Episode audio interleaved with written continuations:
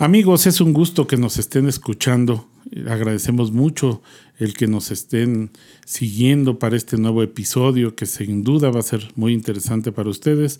Primero que nada, les recuerdo y les agradezco que nos hagan llegar cualquier comentario o sugerencia de, de temas en nuestras redes sociales, Urbanópolis MX, así como se escucha EMEX en las plataformas para que escuchen nuestro podcast y todos los episodios que, hemos tenido a propósito de este y otros temas, en las redes sociales como urbanopolis.mx, nuestro canal en YouTube o en nuestra página www.urbanopolis.com.mx. El día de hoy el tema es por demás interesante. Vamos a hablar del ferrocarril.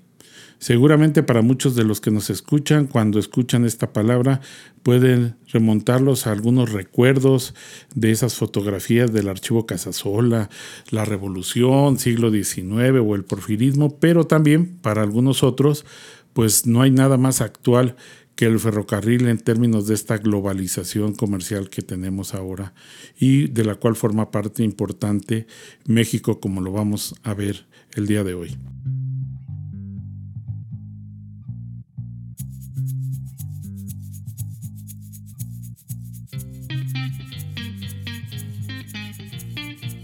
Para mí es un gusto tener como invitada a la maestra Gloria Belén Figueroa Alvarado.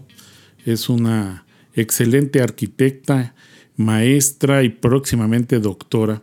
Lleva, sin lugar a dudas, yo creo que más de cinco años con este tema del ferrocarril. Eh, yo la considero una experta y por eso le hicimos la invitación.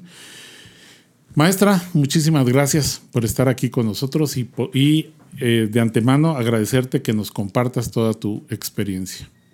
Muchas gracias, doctor. Eh, muchas gracias por la invitación a este programa tan importante del que forma parte usted y que coordina. Em, pues sí, hemos estado trabajando desde hace un tiempo ya con el tema del tren, sobre todo en, su relación con el territorio y la ciudad, eh, en el caso de México y cómo este se vincula a nivel internacional con otros elementos em, como países con Estados Unidos o actualmente con China. ¿Por dónde empezamos? ¿Te parece? Digo, yo sé, conozco que, que empezaste tú como que la aproximación al ferrocarril con la parte histórica, este, pero has continuado hasta llegar ahorita a esta situación que veíamos de la globalización. ¿Quieres que, empecemos esbozando un poco la relevancia del ferrocarril en siglos pasados, un poco para, poder explicar por qué esta estructura de la cual ahora estamos este, beneficiándonos en el territorio? Claro, sí, será un gusto abordarlo desde ese punto, desde ese tema, em, y sobre todo para contextualizar em, hasta dónde eh, ha tenido la relevancia este medio de transporte tanto para el Estado como a nivel nacional. A ver, comencemos. El ferrocarril siglo XIX o siglo XVIII.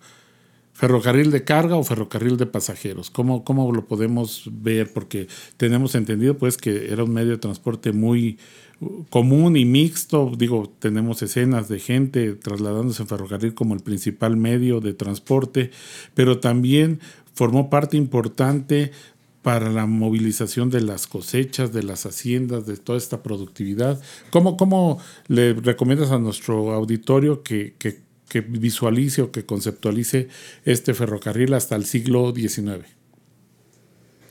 Bueno, como medio de transporte, el ferrocarril inicia en Europa, es em, el boom en el siglo XIX y empieza en relación con transporte de carga en las zonas de minas.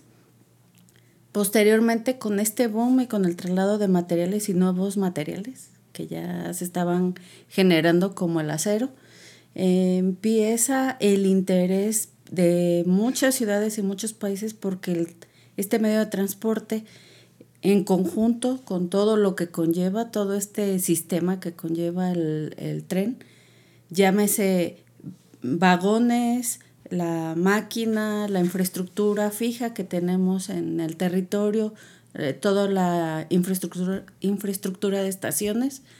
Todo esto conforma un sistema que en, a futuro podía o se, se visualizaba como un elemento que iba a favorecer un desarrollo no solamente económico, sino social, político, em, todo un beneficio para un país. Entonces, a raíz de esto, México, cuando estaba em, en el poder Porfirio Díaz, se da el boom, pero el interés surge mucho tiempo antes, unas 40, 40 em, años antes, más o menos, cuatro décadas.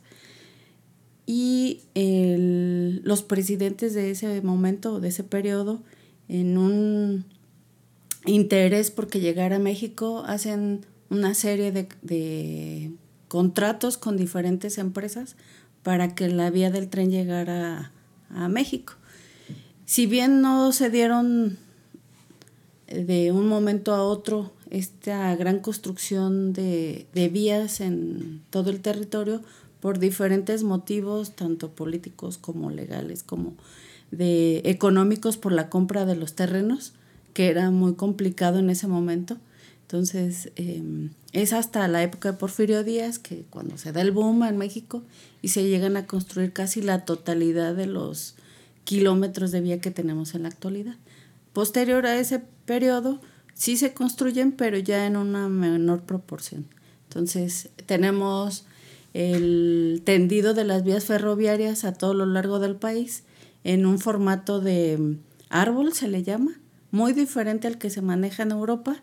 Y aquí la idea era vincular toda la parte productiva del país con el centro del país y con las fronteras, en este caso, la frontera norte con Estados Unidos.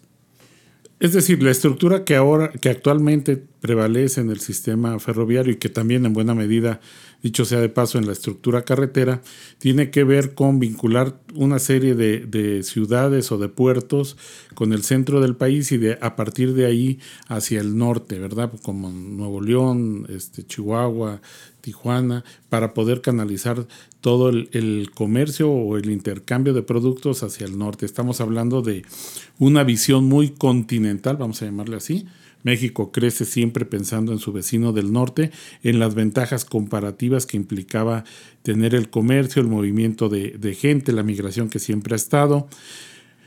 Pero en este contexto surge, y voy a hacer un, brinco este, temporal, surge después otra visión en términos ya más este, intercontinental, si me permiten el término, decir, bueno, ya no solo México ve la relación con Estados Unidos, sino que a México lo ven como la puerta de acceso a Estados Unidos de manera importante con el mercado de Asia-Pacífico?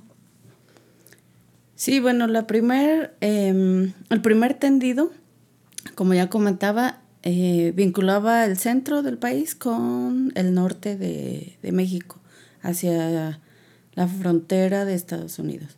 Pero eh, ese, ese mismo tendido Em, vinculaba al centro del país con uno de los puertos, en este caso Veracruz, y había el proyecto de conectar eh, esas líneas con algún puerto que se construyera ah, en el otro sentido eh, o contrario al puerto de Veracruz en el caso de en el Pacífico en el caso de Lázaro Cárdenas era una propuesta o el puerto de Manzanillo entonces había esta visión de generar esta especie como de cruz en el territorio y poder tener eh, las dos eh, salidas por mar hacia Europa, tanto hacia el lado del Pacífico como en el otro.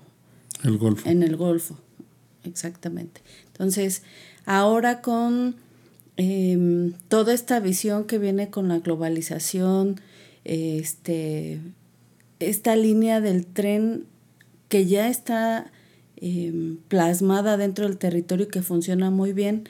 Para 1995, cuando empieza el tren a tener una caída importante en sus en todas sus estructuras y que ya no empieza a ser tan funcional en comparativa con las carreteras. Entonces empieza a perder importancia en el ámbito comercial. Y es aquí cuando surge em, la privatización de este medio de transporte y la, las empresas en un principio debían de ser mexicanas, las concesionarias, pero eh, después de una, unos cambios que se dan en la legislación, se modifica y estas empresas concesionarias pueden ser eh, con capital mexicano, pero también pueden tener capital extranjero. Y es ahí donde entra la empresa Kansas City, que es la actual concesionaria del, de este tren, que es el que pasa actualmente por Morelia y que tiene la concesión por 50 años desde el 95 y bueno, hasta la fecha pues es la que tiene el, el sistema de transporte. Antes de abordar este tema tan, tan importante, porque efectivamente es un mismo concesionario desde el puerto de Lázaro Cárdenas hasta la frontera de Laredo con México, Estados Unidos y hasta la frontera con Canadá y buena parte del territorio, todo bajo un mismo concesionario. ¿Cómo podemos explicarle a quien nos escucha eh, la relevancia del puerto Lázaro Cárdenas, la entrada en el escenario mundial de Lázaro Cárdenas? Bueno, eh, en este escenario, en términos globales, eh, para poner en contexto su importancia del puerto, habría que mencionar primero que mm, Estados Unidos tiene una gran em, entrada comercial a partir de, de las cuestiones comerciales con, con China. Y uno de los puertos que tiene mayor em, tráfico comercial con este país en la actualidad es el puerto de Long Beach, de Long Beach en Estados Unidos.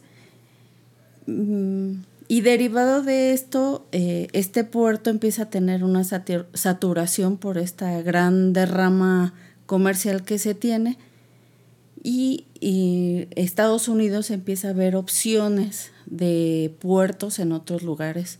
Dentro de estas opciones eh, se encuentra pues Lázaro Cárdenas, está Manzanillo y un, un puerto en Baja California. Sin embargo, había que considerar cuestiones logísticas que favorecieran a esta conexión entre el puerto de Long Beach con Chicago, que es la conexión que tienen en Estados Unidos. Y eh, aquí es donde el puerto cobra relevancia. Em, aparte de la logística que tiene el puerto propiamente con todas las dársenas, con la infraestructura ya portuaria que se cuenta en la actualidad, este, esta red ferroviaria con la que cuenta desde el porfiriato hasta la actualidad y que casi no se ha modificado en el territorio mexicano, le da un plus a, esta, a este puerto en Michoacán, generando una, una red que le permite a, a, las, a las empresas trasladar su mercancía desde China hasta Chicago con casi un mismo tiempo que el que se da entre Long Beach y Chicago. Entonces, aprovechando la infraestructura ferroviaria, este recorrido casi en términos aproximados, casi igual pudiéramos decir, le favorece al puerto para que Long Beach se interese en, en la infraestructura y generar un acuerdo con esta concesionaria ferroviaria para trasladar la mercancía que viene desde China hasta Chicago, sobre todo porque es una misma concesionaria y un mismo ancho de vía. ¿Esto qué quiere decir? Que la empresa que traslada sus mercancías desde China hasta Chicago no va a tener problemas de retrasos de entrega de mercancías por cambios de vagones para otra vía o por cambios de mercancía, sino nada más llegando la mercancía al puerto de Lázaro Cárdenas, el mismo vagón recorrería todo el territorio hasta llegar a Chicago. Es decir, a ver, si me permites, para, para, ir clarificando unos puntos, la ventaja competitiva del puerto Lázaro Cárdenas, aunque suene contradictorio, se la proporciona el ferrocarril. Es decir, la ventaja comparativa de un puerto marítimo está en la estructura este, ferroviaria. Claro. La distancia entre Lázaro Cárdenas y Chicago como núcleo distribuidor para toda esta costa este de Estados Unidos, pues sabemos que son 2.900 kilómetros y la distancia de Long Beach a Chicago son 2.700 kilómetros, por eso es prácticamente lo mismo. Ahora, lo relevante aquí es que, como bien dice, se trata de un solo concesionario. Eso agiliza mucho la cuestión logística, aduanera y demás, y, este, y por eso la relevancia comercial del puerto Lázaro Cárdenas, pero a partir de la infraestructura ferroviaria. Sí es así el escenario, ¿verdad? Sí, claro. Y sobre todo porque se disminuyen los costos ante esta idea de ser un solo concesionario, pues tiene menos costos que si hicieran los intercambios en algún punto de México donde hubiera que modificar o cambiar o trasladar la carga a otra concesionaria o pagar impuestos por el uso de la vía. Entonces, tenemos ya un panorama claro entre Asia Pacífico, Estados Unidos y un nodo logístico que es el puerto de Lázaro Cárdenas, ¿verdad?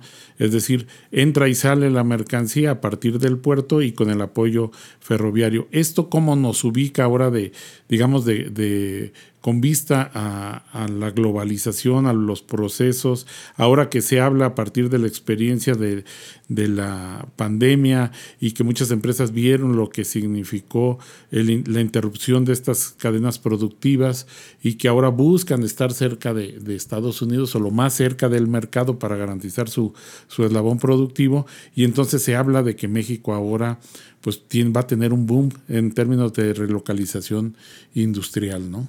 Sí, bueno, esta idea de eh, tener una conexión con Estados Unidos creo que ahora se ha visto más favorecida, sobre todo por la reciente em, firma que se da con una concesionaria en Canadá. Y entonces esta línea de la que hablábamos ahorita, que llega del puerto Lázaro Cárdenas a Chicago, se va a extender hasta otro país, que en este caso sería Canadá. Y bueno, tendríamos toda una red en la mitad del continente eh, que nos va a conectar directamente con China. Ahora, ¿cómo conceptualizar el ferrocarril? Porque, eh, no sé, vemos de repente algunas ciudades que simplemente pues ven pasar el tren, ven pasar el ferrocarril, ven pasar los miles de contenedores y no se benefician en absoluto de, este intercambio comercial tan importante entre Asia Pacífico y Estados Unidos. ¿Cómo, ¿Cómo, conceptualizamos la vía del tren o el ferrocarril en términos urbanos, pues para una ciudad de las muchas que atraviesa? Nosotros aquí hablábamos del caso de Morelia, pero bueno, está la ciudad en el puerto de Lázaro Cárdenas, está Uruapan dentro de también de Michoacán, pero tenemos muchas ciudades en, varios estados de, de México y en varios estados de la Unión Norteamericana que no están vinculados a, nada que tenga que ver con el ferrocarril. Bueno, aquí habría que puntualizar un aspecto. Con la privatización del 95 de este medio de transporte en términos federales, eh, la nueva concesionaria, en este caso Kansas City, decide optar o es más redituable nada más dejar este medio de transporte para carga exclusivamente y no así de pasajeros como anteriormente eh, trabajaba.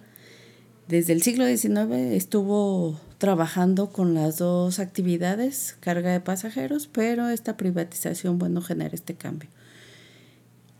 Esto que produjo, em, algunos especialistas en otros países lo llaman el efecto túnel, ¿Qué quiere decir? Em, son, eh, o se visualiza este medio de transporte como una línea con un punto de inicio y un punto de final, en este caso Lázaro Cárdenas y eh, Chicago, bueno, ahora Canadá, y todos los elementos que están intermedios, todas las estaciones, las, los patios de maniobra se vuelven elementos em, nodales de una línea con un fin un inicio y un fin que no tiene elementos intermediarios.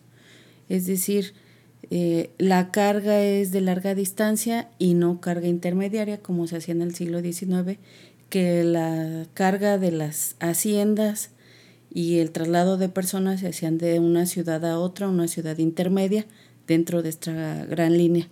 Entonces, este efecto túnel de lo que de lo que mencionan estos especialistas en otros países lo pudiéramos retomar en el caso mexicano porque estos efectos se están viendo en estas ciudades por las que el tren circula y donde no se prevé o no se ha previsto que cómo manejar esta logística de carga o transporte de carga de larga distancia en términos urbanos.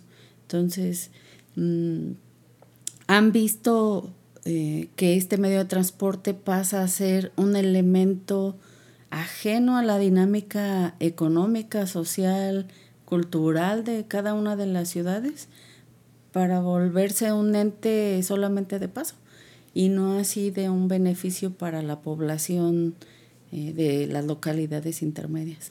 Es decir, que este efecto túnel que, que se le atribuye al ferrocarril en una dimensión territorial muy amplia, para el caso de la dimensión urbana, pudiéramos calificarlo como un límite, una frontera, una cicatriz, un obstáculo que, siempre eh, divide la ciudad, incluso genera problemas con la movilidad cotidiana, porque cuando pasa el tren, pues y si no se tiene la infraestructura de los pasos a desnivel vehiculares suficientes, pues se colapsa el tráfico en tanto no termine de cruzar el ferrocarril y que cada vez es más frecuente el número de, trenes que pasan y cada vez más largos por la cantidad de, de contenedores, también hay que decirlo. Sí, claro, estamos hablando de un paso de vagones de 30, 40 por cada máquina y esto trasladado al, al día a día, pues estamos hablando de un medio de transporte pues que prácticamente convive con la dinámica urbana. Pero aquí me gustaría señalar que en el siglo XIX, que es cuando llega al país este medio tan importante de carga, de transporte de mercancía, el tren la logística de, instalación del tren o del tendido del tren pues se da ajeno a la, a la parte urbana, es decir, la mayoría de las ciudades el trazado ferroviario pasa por un costado. Entonces, con el crecimiento de las ciudades en el transcurso de, este, de estos 100 años, las ciudades empiezan a crecer. En un momento dado el tren eh, era esta límite, este límite de la ciudad, a partir del cual la ciudad era eh, considerada urbana. Después de la vía era considerada rural. Con el tiempo la ciudad eh, y con el crecimiento de población, sobre todo en la época de los ochentas más o menos, la, la ciudad empieza a crecer y brinca este límite urbano que es la vía del tren y entonces empieza a crecer del otro lado de la vía. Aparece esta idea del otro lado, ¿no? Los que viven el más allá, ¿no? En, el otro, brincando la vía, ¿no? Y em, la ciudad no previó en ese momento cómo se iba a dar esta dinámica, porque pues ahí estaba la, la, el tendido ferroviario. Y sigue creciendo y hasta la fecha, ¿no? Es un elemento ajeno a, este, a esta idea de, una planeación urbana, pero las vías siguen ahora ya dentro de, toda la mancha urbana. Es por ello que la sociedad eh, lo ve como una barrera, pero en realidad eh, pues el tren llegó antes que todas esas ese crecimiento de la ciudad. Aquí resulta muy interesante, permíteme interrumpirte, no solo porque a lo mejor faltó la visión en términos de la planeación para considerar que el ferrocarril pues efectivamente había llegado y, en su momento estuvo fuera de la ciudad y había que prever los elementos para esta sana convivencia, sino que finalmente lo que estamos viendo en muchas de las ciudades, ahorita hablamos del caso particular de Morelia, pero no creo que sea exclusivo para esta ciudad, pues son dos dinámicas este, aparentemente contradictorias, ¿no? La dinámica local y una dinámica global. Es decir, por muchos años, por ejemplo, aquí en la ciudad de Morelia, todos los, los, candidatos, los gobernantes, le apostaron a sacar las vías del tren. La promesa eterna de los, de los presidentes municipales era gestionar que se sacara las vías del tren, situación que es sumamente costosa y que además ahora, en este contexto de globalización y de la relevancia que tienen en el intercambio de Estados Unidos hacia Pacífico, pues cada vez resulta más inalcanzable. Entonces, ¿cómo de alguna manera estamos contrastando o viendo un conflicto entre una dinámica local y una dinámica global? ¿Cuál sería la tendencia? Tú que, que has estudiado mucho este asunto del ferrocarril y que tienes pues la información de, la, la, posible solución o escenarios en otras ciudades. Bueno, eh, si lo vemos desde esta perspectiva, Pareciera que en un mismo territorio están, como bien lo señalas, dos lógicas. Una que es el tren visto desde el ámbito nacional como un medio de transporte que une em, pues en nuestro país con el resto de Estados Unidos y, y Canadá. Y por otro lado, una visión desde la perspectiva local que lo vemos como un elemento ajeno a la dinámica, es decir, eh, dos capas dentro de un mismo territorio que se sobreponen y que conviven día a día. En otros lugares, eh, si volteamos a, analizarlos, en las ciudades europeas han optado mucho por este cambio de mm, perspectiva en relación a ver al tren como un medio de transporte de pasajeros, pero la dinámica ya es, eh, si bien hay algunas similitudes con las ciudades mexicanas, en el caso europeo, son ciudades que, tienen otro tipo de infraestructura, em, tienen programas eh, de largo alcance, es decir, no terminan con un periodo gubernamental de cuatro o seis años. Y son visiones que incluyen un proyecto complejo de ciudad y que le permiten a a los especialistas, en este caso arquitectos urbanistas, y tener un panorama más completo de lo que se está pasando con esta problemática, no solamente a escala local, sino la visión regional y la visión eh, de país, de cómo este medio de transporte se va a integrar y en las diferentes escalas va a tener soluciones en virtud de las problemáticas que genera. Ahorita que mencionas soluciones, eh, pensando en que esto pues llegó para quedarse, como bien dices, el ferrocarril, y va a permanecer porque resulta el costo sumamente atractivo para este intercambio masivo eh, que se da en la, en la actualidad, tendríamos que buscar escenarios de convivencia que garanticen este, esta convivencia urbana o esta integración ¿Cómo, hacer que este potencial comercial que tiene ese túnel del ferrocarril, pues se vea beneficiado eh, o se vean beneficiadas algunas de las ciudades por las que pasa? Yo creo que eh, la solución eh, no sería única. Yo creo que habría que considerar una serie de, de mm, posibles soluciones. Eh, en el caso, eh, me remito nuevamente al caso europeo, en, en, particular al caso español, y algunos ejemplos en Argentina que también se han dado.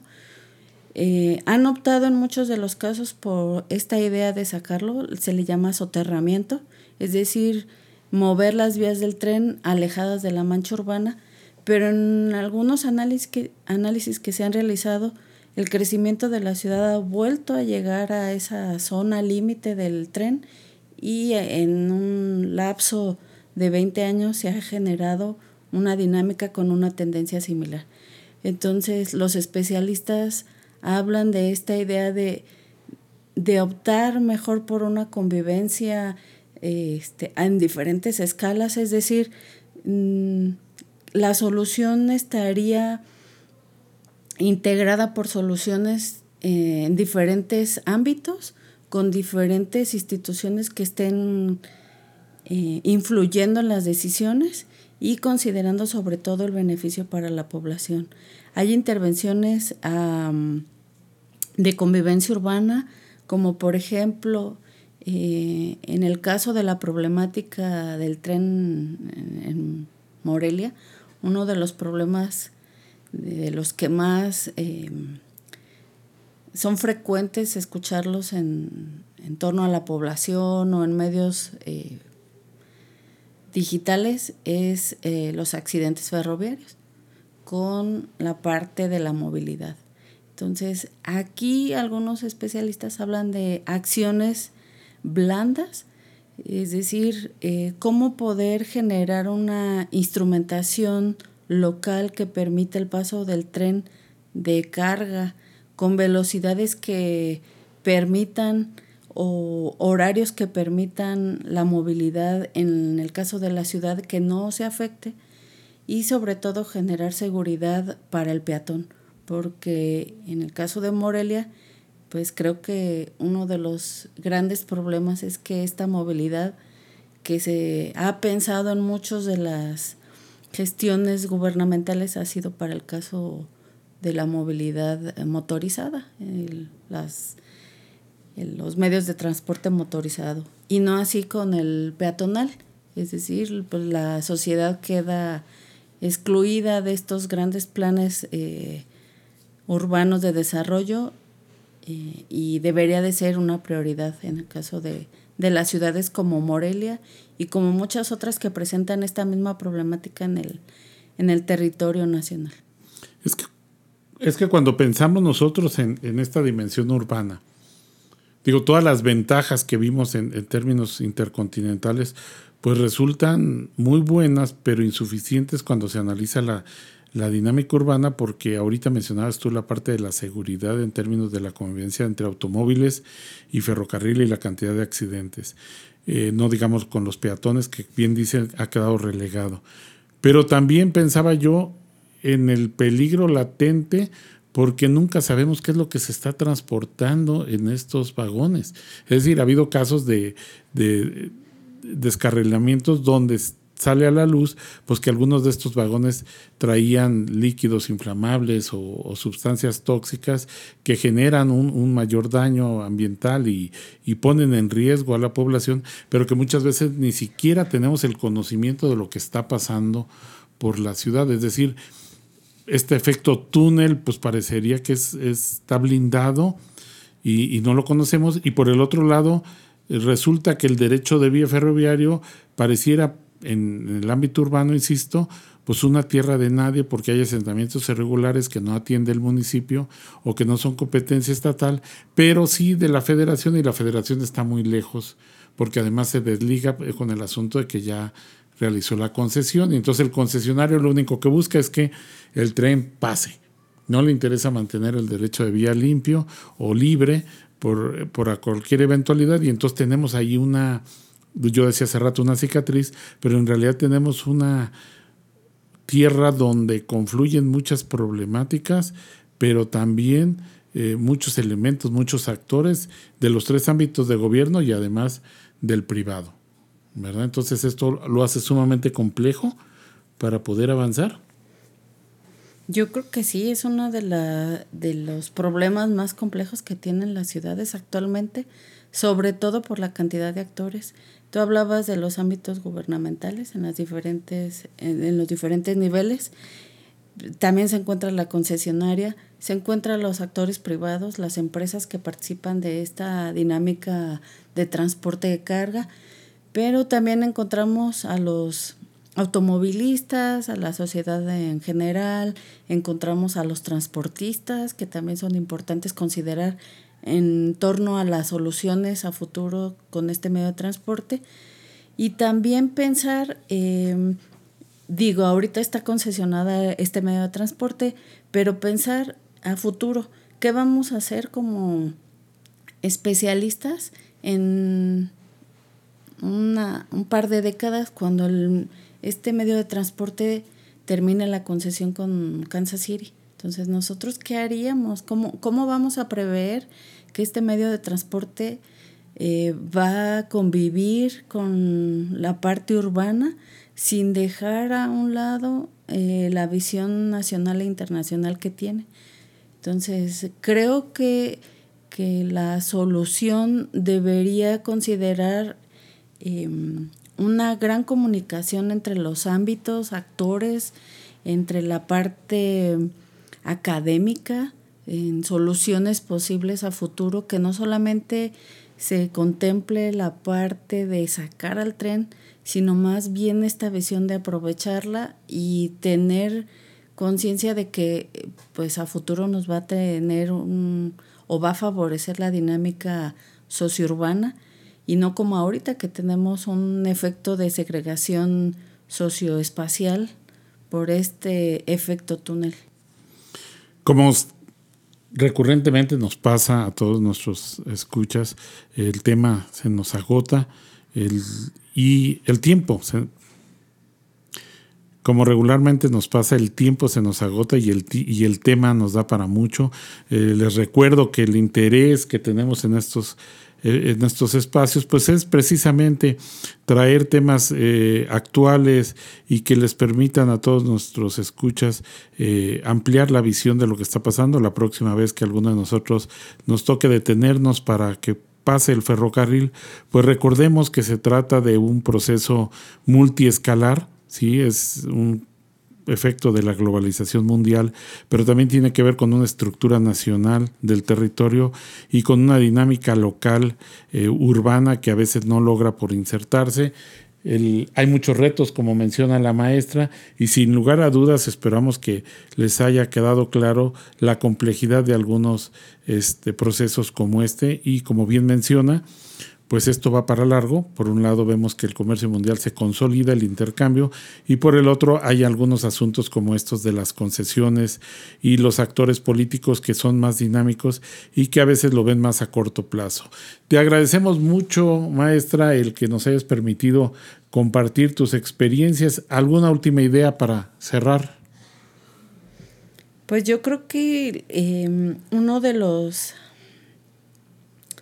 de las eh, propuestas eh, dentro de, toda esta investigación que me ha permitido conocer al tren como un sistema complejo, eh, pues es verlo desde otra perspectiva, no como un ente que debemos de alejar de la ciudad, sino más bien, o por el contrario, ver cómo podemos integrarlo, cómo podemos convivir con él y pensar que a futuro em, este medio de transporte, como bien lo dice la UNESCO, eh, es un medio de transporte que a futuro se ve como el ideal por em, la baja emisión de CO2 que tiene y sobre todo porque son trayectos que pudieran favorecer al traslado de personas en estas ciudades tan eh, conflictivas en términos urbanos, en términos de movilidad, y que pudiera ser un proyecto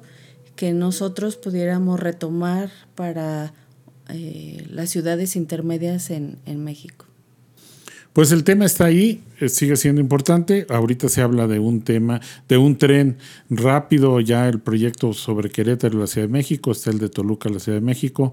Hablamos del único tren de pasajeros que existe, que es el Chepe, Chihuahua del Pacífico, y ahora obviamente el tren Maya. Entonces, eh, creo que este tema del ferrocarril da para mucho, seguiremos platicando. Les recordamos que nos busquen en las redes sociales, Urbanópolis MX www.urbanopolis.com.mx, en las plataformas como Spotify, estamos en todas las plataformas para que nos escuchen en los diferentes capítulos y también en urbanopolis.mx. Muchísimas gracias y que tengan un excelente día.